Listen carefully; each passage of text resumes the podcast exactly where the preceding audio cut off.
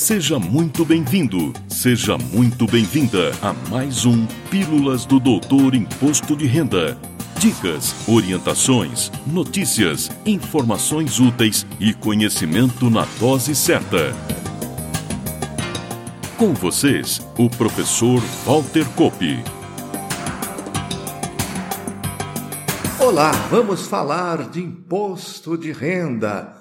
E como nos próximos dias teremos a divulgação oficial das regras da Declaração de Ajuste Anual de 2021, compartilho com você, privilegiado ouvinte, privilegiada ouvinte, algumas dicas, orientações e sugestões baseadas em minha experiência de mais de 25 anos atuando ativamente no imposto de renda da pessoa física como você já sabe, nos quase 30 anos que estive na Receita Federal. Começo reforçando e insistindo que o imposto de renda acontece o ano inteiro, de 1 de janeiro a 31 de dezembro de cada ano, e não só agora, quando as atenções se voltam para a entrega da declaração. Por isso, a primeira dica, se você ainda não o fez, é ter em mãos os documentos que vão embasar o preenchimento. Lembrando que documentos probatórios de receitas e despesas lançadas não são enviadas ao fisco, mas devem ficar disponíveis para apresentação quando requisitados pelo prazo de cinco anos, contados de 31 de dezembro do ano calendário. Mesmo prazo tem o contribuinte para retificar a declaração entregue ou mesmo pedir qualquer restituição relativa a ela. Reforçando que o prazo legal para que fontes pagadoras de rendimentos, incluindo os informes financeiros dos bancos, encaminhem ou disponibilize seus documentos é 28 de fevereiro então, claro, a maioria ainda não recebeu essa documentação. Outra orientação importante é com relação aos declarantes que possuem cônjuge ou companheiro e ambos têm rendimentos a declarar. A regra geral é que cada um declare os seus rendimentos e os seus bens e, opcionalmente, poderão declarar em conjunto. E quando isso ocorrer, um será o titular e o outro seu dependente, momento em que os rendimentos, bens, despesas de ambos devem integrar a declaração. Aqui deve ser feita a análise de qual opção gera um melhor resultado, ou seja, um imposto a pagar menor ou uma restituição a maior. E já que falamos em declaração em conjunto, Ressalto que, tecnicamente, quando coloco um dependente na minha declaração que possua rendimentos sujeitos ao ajuste, tenho também uma declaração conjunta. Por isso, se você colocar um dependente na sua declaração que tenha renda e omiti-la, sua declaração irá para a malha da Receita Federal para fechar a questão, declaração conjunta ou em separado, lembro que, quando cônjuges ou companheiros declaram separadamente e o regime de casamento ou união estável permitem a existência de bens comuns, estes bens não se dividem e todos deverão constar na declaração de apenas um deles, mesmo que o bem esteja em nome do outro.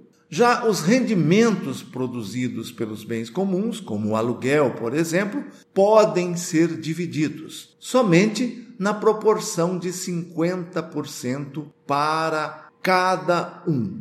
E isso para todos os bens. Reforço muita atenção aqui.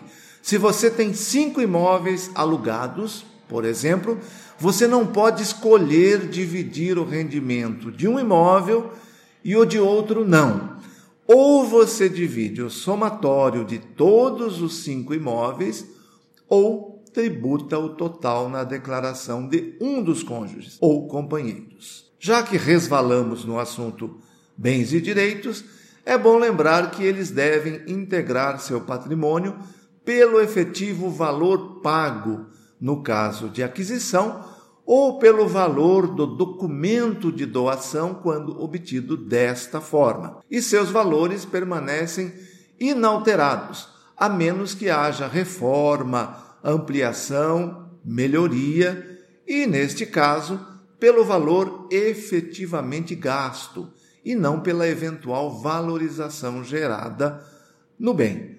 Farei oportunamente um episódio só sobre declaração de bens e direitos. Falo agora com você que, assim como eu, é jovem há mais tempo. Você se lembra da época da declaração em formulário?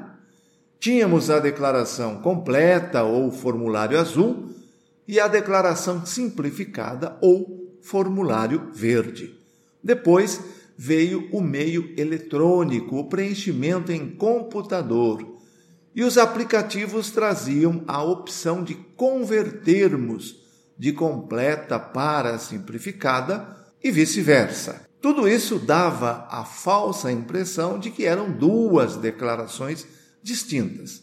Na verdade, sempre foi uma só. O que temos desde sempre são duas formas de tributação. A primeira, lá no passado, completa ou modelo completo, hoje se chama opção pelas deduções legais. Esta opção significa que trago para a declaração e utilizo todas as minhas receitas e despesas. Já a segunda opção, antigamente declaração simplificada ou modelo simplificado, hoje se chama opção pelo desconto simplificado. Acontece quando eu utilizo um valor de dedução sobre o total dos meus rendimentos tributáveis sujeitos a ajuste, que já se chamou no passado, desconto padrão e hoje se chama desconto simplificado. Esse valor é de 20% sobre o total de rendimentos tributáveis e atualmente está limitado a R$ 16.754,34.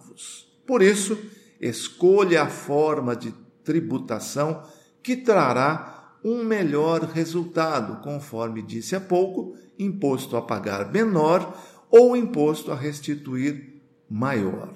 E lembre-se, após o final do prazo de entrega, não será mais possível retificar a declaração para mudar a forma de tributação. Deste modo, faça a escolha correta, porque, por determinação legal, ela é considerada definitiva.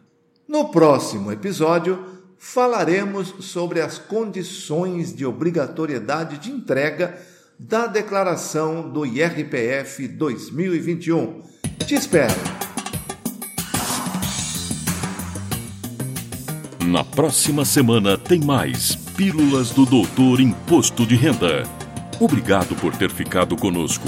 Espalhe a novidade aos amigos. Mande suas sugestões de pauta, seus elogios e suas críticas para pílulas@doutorir.com. Até lá.